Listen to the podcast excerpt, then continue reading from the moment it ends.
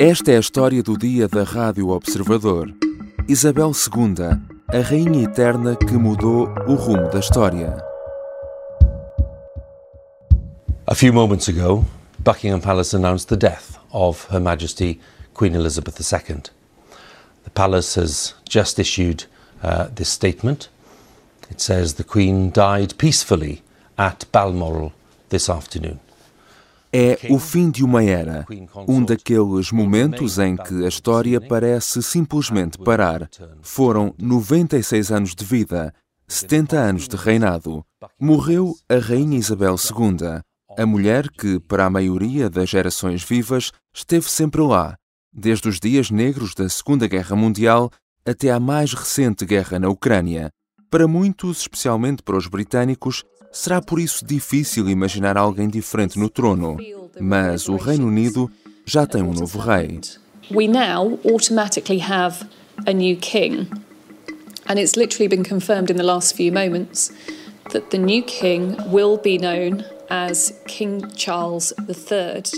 Now, at home, you might be thinking, well, of course he would be, but actually, when it comes to a change. Aos 73 anos, Carlos III sucede imediatamente à mãe. Isabel II teve o reinado mais longo de toda a história da monarquia britânica. Tornou-se rainha em 1952, com apenas 25 anos, depois da morte do pai, o rei Jorge VI. Durante sete décadas de reinado, conheceu 15 primeiros-ministros, 14 presidentes dos Estados Unidos e sete papas. Há vários meses que a saúde da rainha se vinha a agravar. Os alarmes soaram esta quinta-feira quando o Palácio de Buckingham anunciou que os médicos acompanhavam com preocupação o seu estado de saúde e toda a família se dirigiu para Balmoral, na Escócia, onde a rainha se encontrava. A morte acabou por ser comunicada oficialmente pela BBC depois das seis e meia da tarde. Nesta história do dia vamos recordar o reinado de Isabel II, mas vamos também falar dos próximos dias em Londres e do futuro da monarquia britânica. Eu sou o João Santos Duarte e hoje vou falar com Bruno Cardoso Reis, historiador e habitual colaborador da Rádio Observador e que viveu igualmente no Reino Unido, conhecendo de perto a realidade britânica.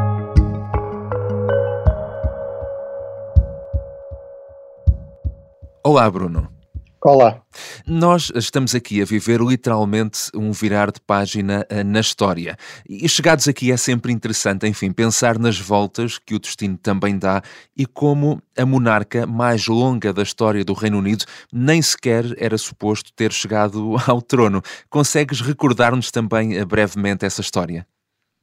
Sim, realmente é, é verdade. Ou seja, hum, a princesa Isabel quando nasceu, o seu pai não estava na linha, digamos, não era o primeiro na linha de sucessão, era o seu tio, Eduardo, que realmente vem a assumir uh, o trono uh, como uh, Eduardo VIII, é? Portanto, de facto, o, o, o, tio acaba por assumir efetivamente o trono, mas acaba por reinar apenas um ano e vai decidir abdicar, enfim, depois de uma enorme pressão, de, uma enorme, de um enorme escândalo, em 1936, portanto, basicamente é rei durante um ano, uh, porque de facto ele uh, queria casar com uma, uma senhora americana, que não era de família real, na altura isso era nem aristocrática sequer, e ainda por cima era duplamente divorciada, portanto, para, para os costumes da altura uhum. isso uh, era, era visto como algo que era impossível. Além do mais, nós hoje sabemos que havia muito mais reservas para além disso. Muita gente, de facto, na elite britânica, embora eu fosse um, o tio da rainha, ou este Eduardo VIII fosse muito popular, era visto como alguém, digamos, eh, muito egoísta, muito autocentrado, nada disposto a cumprir os seus deveres, com proximidades uhum. políticas perigosas, por exemplo, com os movimentos fascistas, com simpatias pelo nazismo, etc. Eh, e, portanto, isto também acabou por ser um pouco um pretexto. Mas a verdade é que só depois disso, eh, e depois dessa crise dinástica, é que de facto a Isabel II vai assumir o papel de herdeira, de primeira na linha de sucessão ao, ao trono. I declare before you all that my whole life, whether it be long or short, shall be devoted to your service and to the service of our great imperial family to which we all belong. Ainda antes de ser rainha, aos 21 anos, Isabel prometeu dedicar toda a vida ao serviço público, num discurso que uh, ficou também para a história. Este espírito de missão uh, esteve sempre presente ao longo destas sete décadas de reinado. Sim, teve muito presente e aí também esta história familiar também é muito marcante, ou seja, essa declaração não surge por acaso. Uhum. Ela surge precisamente em contraste com este percurso e com esta crise desencadeada pelo tio, que foi visto um pouco pela família como tendo uh, posto em causa aquilo que era o seu principal dever, não é? O dever de servir e não de pôr à frente, digamos, os seus desejos pessoais, não é? E, portanto, o pai, o Jorge VI e, e, a própria Princesa Isabel é muito educada nesse espírito, não é? De, de serviço, de colocar a coroa, de colocar uh, o país acima de tudo. E, de facto, ela levou isso muito a sério eh, e isso depois acaba por condicioná-la, não é? Eh, também a própria evolução da, da saúde. Eh, a verdade é que na maior parte das monarquias europeias, já há muitas décadas que é normal os monarcas abdicarem, vamos dizer assim, mais ou menos na idade da reforma e passarem o uhum. trono ao filho ainda numa idade, digamos, mais ou menos normal. De facto, a Isabel II sentiu-se muito comprometida por esse juramento. Ela é também uma pessoa muito religiosa, além do mais, tem aliás uma função também religiosa. O, o, o rei de Inglaterra o rei da Grã-Bretanha é também o chefe da Igreja Anglicana e o chefe também da Igreja da Escócia, portanto, eh, e, e portanto ela achou que não podia, digamos, violar esse juramento e de facto levou uhum. muito a peito eh, e também é isso que explica muito o enorme reconhecimento eh, que ela tem na Grã-Bretanha e em vários outros reinos que também é rainha e no próprio, na própria comunidade britânica, no chamado Commonwealth, por essa dedicação de facto ao, ao serviço público. The moment of the Queen's crowning is come.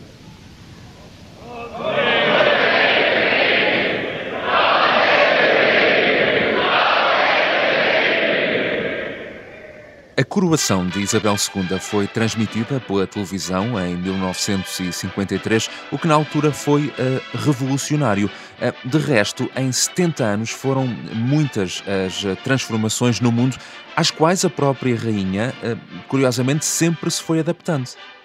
Sim, essa é uma chave da sobrevivência da monarquia, não é? Desde logo, as monarquias que sobreviveram foram aquelas que se souberam adaptar ao constitucionalismo, às liberdades eh, não é? Portanto, uhum. estas são monarquias, obviamente uma monarquia não é resultado de uma eleição do, para o chefe de Estado, mas é resultado de uma opção popular, não é? Nenhuma monarquia, pelo menos não nas democracias avançadas, europeias, onde existem bastantes, uh, sobretudo no norte da Europa, nenhuma dessas monarquias poderia existir se não fosse beneficiado um enorme apoio popular. Portanto, houve essa, houve essa capacidade de adaptação, de facto a rainha começa por gerir o primeiro pós-guerra e é visto, digamos, como uma face uma, uma fase jovem, nova, uh, num período particularmente difícil uh, de, para a Grã-Bretanha, de facto uma Grã-Bretanha muito destruída pela, pela guerra, muito afetada economicamente.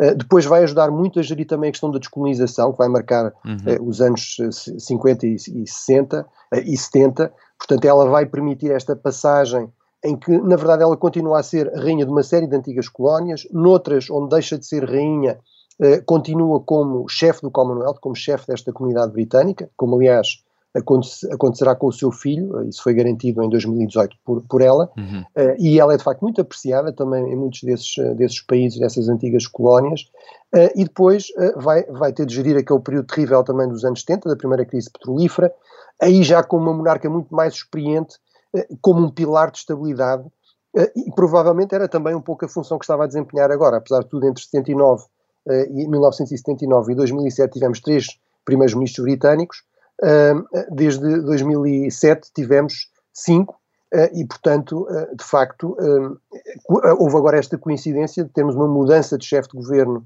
praticamente ao mesmo tempo da, da, mudança de soberano, e portanto há aqui um momento de uma maior instabilidade, embora possamos pensar que até neste aspecto, digamos, pelo menos as cerimónias fúnebres, este período digamos, de transição ao nível da monarquia, também pode ajudar a criar aqui alguma contenção nesta crescente polarização política e disputa política britânica. The death of Her Majesty the Queen is a huge shock to the nation and to the world. Queen Elizabeth II was the rock on which modern Britain was built. O último ato oficial de Isabel II foi uh, precisamente convidar Liz Truss para formar governo apenas dois dias antes de uh, falecer. Truss, que nas declarações que acabámos de ouvir, classificou a rainha como a pedra sobre a qual a Grã-Bretanha moderna foi construída. Ora, Isabel II conheceu 15 primeiros-ministros, desde Winston Churchill até agora Truss, ainda que uh, brevemente. Qual o verdadeiro impacto político também da rainha ao longo destas décadas?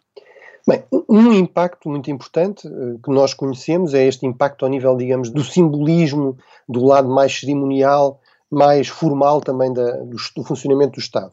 Eh, e aí, de facto, ela é um importante símbolo de unidade e, objetivamente, a, a sua própria continuidade no trono acaba por eh, ajudar a manter alguma dessa unidade, alguma dessa continuidade, apesar das enormes mudanças de, de, outra, de desenvolvimentos, de tensões, da questão, por exemplo, agora de um certo independentismo escocês que, curiosamente e significativamente, nunca pôs em questão que ela continuaria como rainha. Uh, portanto, esse aspecto nós sabemos. Há um outro aspecto que nós não conhecemos e que não é suposto conhecermos, mas que temos muitos testemunhos desses sucessivos primeiros-ministros uhum. uh, britânicos e até de outros países do, da Commonwealth, em particular daqueles da qual a rainha também é, é, é, é também é soberana, como o Canadá, a Austrália, etc., que é eh, de facto, tal como em Portugal, o chefe de Estado reúne-se semanalmente com o chefe do governo. Portanto, há audiências semanais. Uhum. A rainha tem acesso a todos os principais documentos do Estado. Eh, e, de facto, sobretudo à medida que ela foi adquirindo esta enorme experiência, cada vez mais eh, os primeiros ministros, sobretudo mais recentes, têm testemunhado a enorme mais-valia que era poder contar com uma conselheira que sabiam que não tinha nenhuma razão, digamos, para os tentar derrubar, não tinha ambições partidárias ou políticas, eh, tinha uma enorme experiência. Portanto, esse aspecto uhum. nós uh, temos indicações que terá sido importante, não sabemos dos detalhes e uma das condições para ela poder existir essa influência uh, era exatamente esse, não é? Porque no fundo é uma monarca e, portanto, uma monarca constitucional não pode aparecer publicamente a defender determinadas posições políticas, mas sabemos que nos bastidores ela tinha um papel que era bastante apreciado. 1992 is not a year on which I shall look back with undiluted pleasure. In the words of one of my more sympathetic correspondents, it has turned out to be an annus horribilis. Ouvimos aqui Isabel II a falar naquele que considerou uh, o pior ano uh, do seu reinado, são palavras uh, muito conhecidas, um ano que teve vários acontecimentos negativos para a monarquia, 1992, como a separação de Carlos e Diana ou o incêndio no castelo do Windsor. Isabel foi uma rainha que, mesmo com todos os contratempos e todos os escândalos, conseguiu também sempre muito habilmente dar a volta por cima e, enfim, transportar a monarquia intacta uh, para o século XXI. Sim, aliás, ela é mais popular do que a monarquia, não é? Nós, nas sondagens, temos números que andam entre os 60% e os 70% de apoio à monarquia e temos números que andam entre os 70% e os 80% eh, de, digamos, de aprovação do papel da, da rainha é verdade que ela também atravessou aqui uma certa transformação na sociedade britânica, por um lado uhum. na, na, questão mediática, ou seja, de facto a monarquia sempre esteve muito ligada aos meios de comunicação, sempre precisou da imprensa, da, da rádio, que aliás ajudou a promover, a, a Crua sabemos que se empenhou muito, por exemplo, na criação da BBC, como uma forma de divulgar a sua palavra, depois a sua imagem, Agora, a imprensa torna-se muito mais crítica, muito menos diferente em relação a, a, todos os principais atores em termos políticos, e isso acaba também por eh, tornar depois a vida mais difícil à família real e também uma certa eh, transição, diria eu, naquilo que hoje se chama a história dos sentimentos, ou seja, de facto a, a Isabel II é educada nos anos 20, não é? E, portanto, ainda é muito aquela tradição, sobretudo na elite britânica, do stiff upper lip, portanto, uhum. as, as, emoções não se mostram, não é? Não se demonstram, uh, e, de facto, ela, com a princesa Diana, enfim, em particular com o acidente trágico que acaba por, por vitimar a princesa Diana, acaba por ser um pouco apanhada em contrapé em relação a isso, mas foi, foi se adaptando e ah, demonstrou também, até mais com a idade, uma, uma, outra característica que os britânicos apreciam bastante e que certamente ajudou à sua popularidade, que era o sentido do humor. Eh, enfim, vimos alguns episódios recentes, sei lá, do uh, tomar chá com, com o Bruce Paddington, por exemplo, mas portanto uh, acho que isso também, aí também ela fez algum esforço de adaptação quando percebeu que isso era uh, importante para a instituição. You would like a marmalade sandwich? I always keep one for emergencies. So do I. Falaste dessa popularidade uh, de Isabel II entre os britânicos, obviamente, mas, mas ela acabou também por tornar-se num ícone uh, global. Uh, Por que é que achas que isso também acabou por acontecer? Bem, eu acho que é realmente um pouco paradoxal, mas eu acho que pode haver aqui uma outra explicação. É um pouco paradoxal porque temos um mundo uh, em que predominam as, as repúblicas neste momento, há muita gente, e legitimamente, que assume uma posição de republicanismo de princípio, portanto acha que, digamos, ter um chefe de Estado hereditário é uma coisa contraditória com a democracia, com a igualdade, etc. Uhum. Mas a verdade é que parece haver aqui alguma ligação, vamos dizer assim, sentimental, não sei se tem a ver com, com, com os contos de fadas em que aparecia sempre uma, uma princesa, uh, de facto parece haver aqui alguma ligação sentimental a este lado mais simbólico, mais ritual. Uh, eu acho que ninguém tem dúvidas que se estivéssemos a assistir ao funeral de um presidente da República da Grã-Bretanha, não haveria o, o mesmo tipo de, uh, de impacto. Eh, eu acho que isso também eh, eh, ajuda-se a explicar um pouco por esta natureza, vamos dizer assim, do ritual, de uma certa magia, de uma certa aura criada uhum. em torno da monarquia, que até se reforça à medida que elas se tornam mais raras. Aí também é importante que, quando as monarquias se tornam mais raras, as grandes monarquias históricas basicamente desaparecem, com exceção da britânica. Hoje em dia, nenhuma grande potência uma, é regida por uma monarquia, mas o mais próximo que nós temos disso, a Grã-Bretanha, recordo, é uma potência nuclear, também está no Conselho de Segurança, e portanto acho que esta combinação acaba por explicar porque é que a Rainha Isabel morre e basicamente se fala morreu a rainha, não é? Quase como se ela fosse a rainha do mundo e não apenas a rainha da Grã-Bretanha. Uhum. Bruno Cardoso Reis, falemos também agora então um pouco uh, do futuro. Uh, com a morte de Isabel II, o filho mais velho, Carlos, é automaticamente rei. Não pode haver trono vacante, embora a coroação aconteça sempre depois num, num momento posterior. Uh, Carlos chega finalmente ao trono, já com 73 anos. o que esperar agora de, de Carlos III enquanto rei? Bem, eu acho que é, é, de facto uma situação especialmente complicada. Lá está, desde logo o Carlos III assume o trono numa idade em que a maior parte das pessoas já, já se reformaram. Uhum. Uh, é muito difícil uh, renovar, ou seja, ele inovar sem que isso possa parecer como de alguma forma pôr em questão, uh, digamos, a herança da, da, sua mãe, que é uma figura altamente popular. tudo o que seja visto como também intervir mais politicamente será sempre bastante arriscado num monarca constitucional.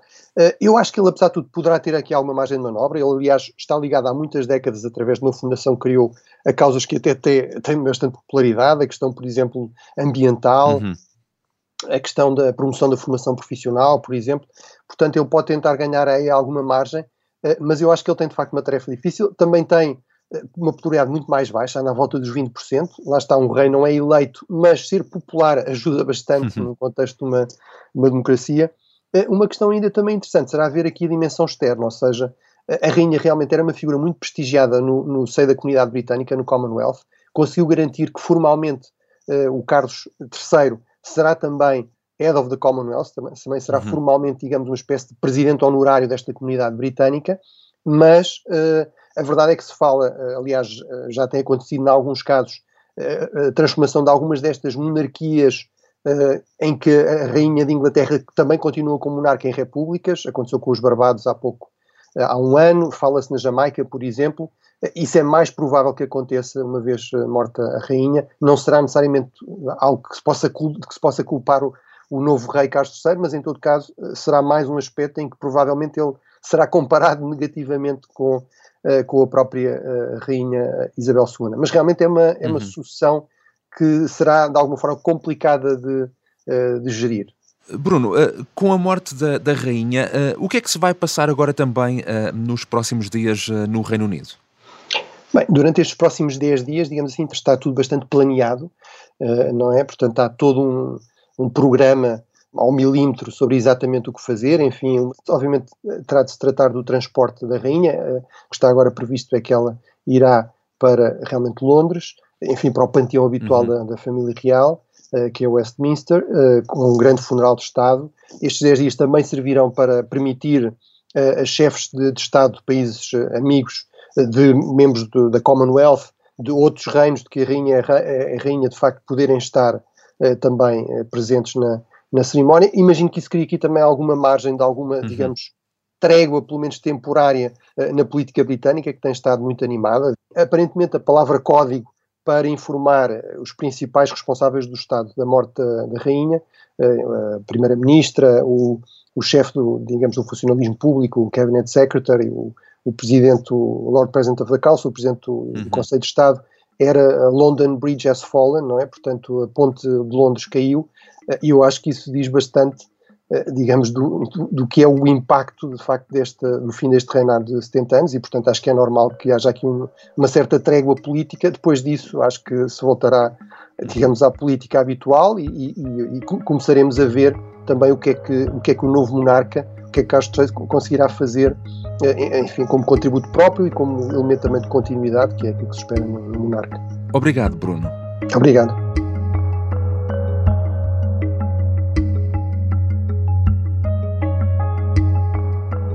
Bruno Cardoso Reis é historiador e colaborador habitual da Rádio Observador. Neste episódio usamos também sons da BBC, Sky News e da Pathé. A sonoplastia é da Beatriz Martel Garcia e a música do genérico do João Ribeiro. Tenha um bom fim de semana.